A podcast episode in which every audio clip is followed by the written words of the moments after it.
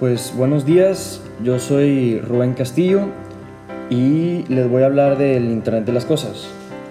Eh, bueno, para empezar, hoy en día nuestra sociedad está muy avanzada en el ámbito tecnológico. Desde hace ya varios años tenemos un sistema de comunicación global llamado Internet, como ya saben. Para acceder al Internet es necesario el uso de un dispositivo como una computadora, celular o una tableta.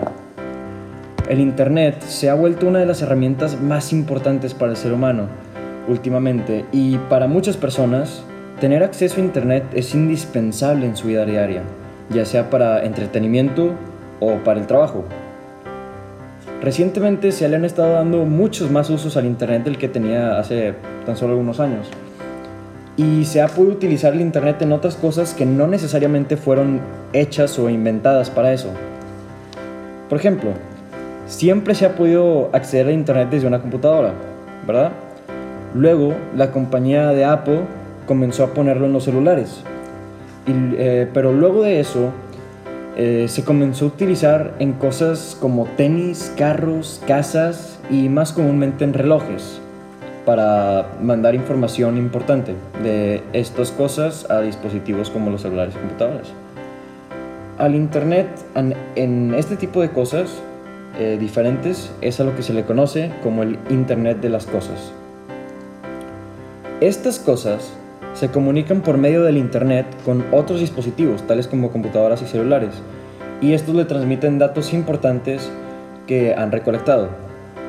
Las cosas, algunas cosas, incluso pueden ser controladas por el dispositivo.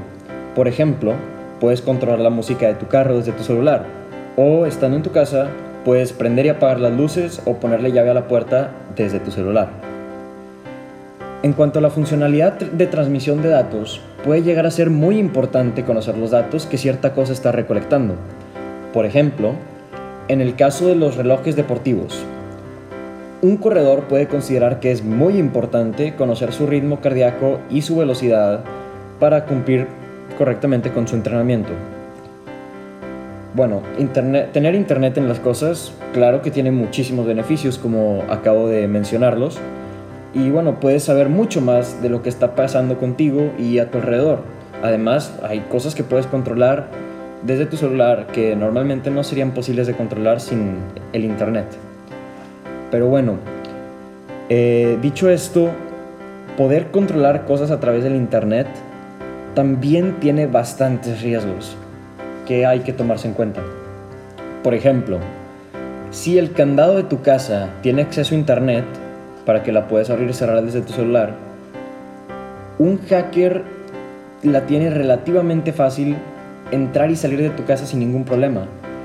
Y por eso hay que asegurarse de tener un sistema seguro o encriptado. O simplemente evitar tener internet en cosas que tú consideres que pueden llegar a causar un problema. Este, pues sí, el internet de las cosas ha estado creciendo exponencialmente desde ya hace varios años. En el 2019 había alrededor de 27 mil millones de dispositivos conectados a Internet. Y también se estima que para el final del 2020 hay un aproximado de 31 mil millones. Y las cosas que utilizan Internet necesitan procesar una gran cantidad de información. Y como hay tantas, pues necesitas una gran cantidad de capacidad para procesarla. Esta información que se recolecta es guardada como bytes en servidores. Los servidores tienen almacenada una cantidad muy grande de datos provenientes de muchos dispositivos. Estos datos almacenados ahí son conocidos como macrodatos.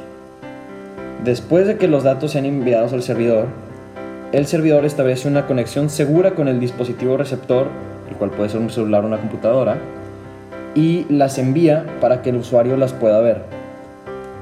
Los macrodatos han existido en los servidores desde el principio del Internet.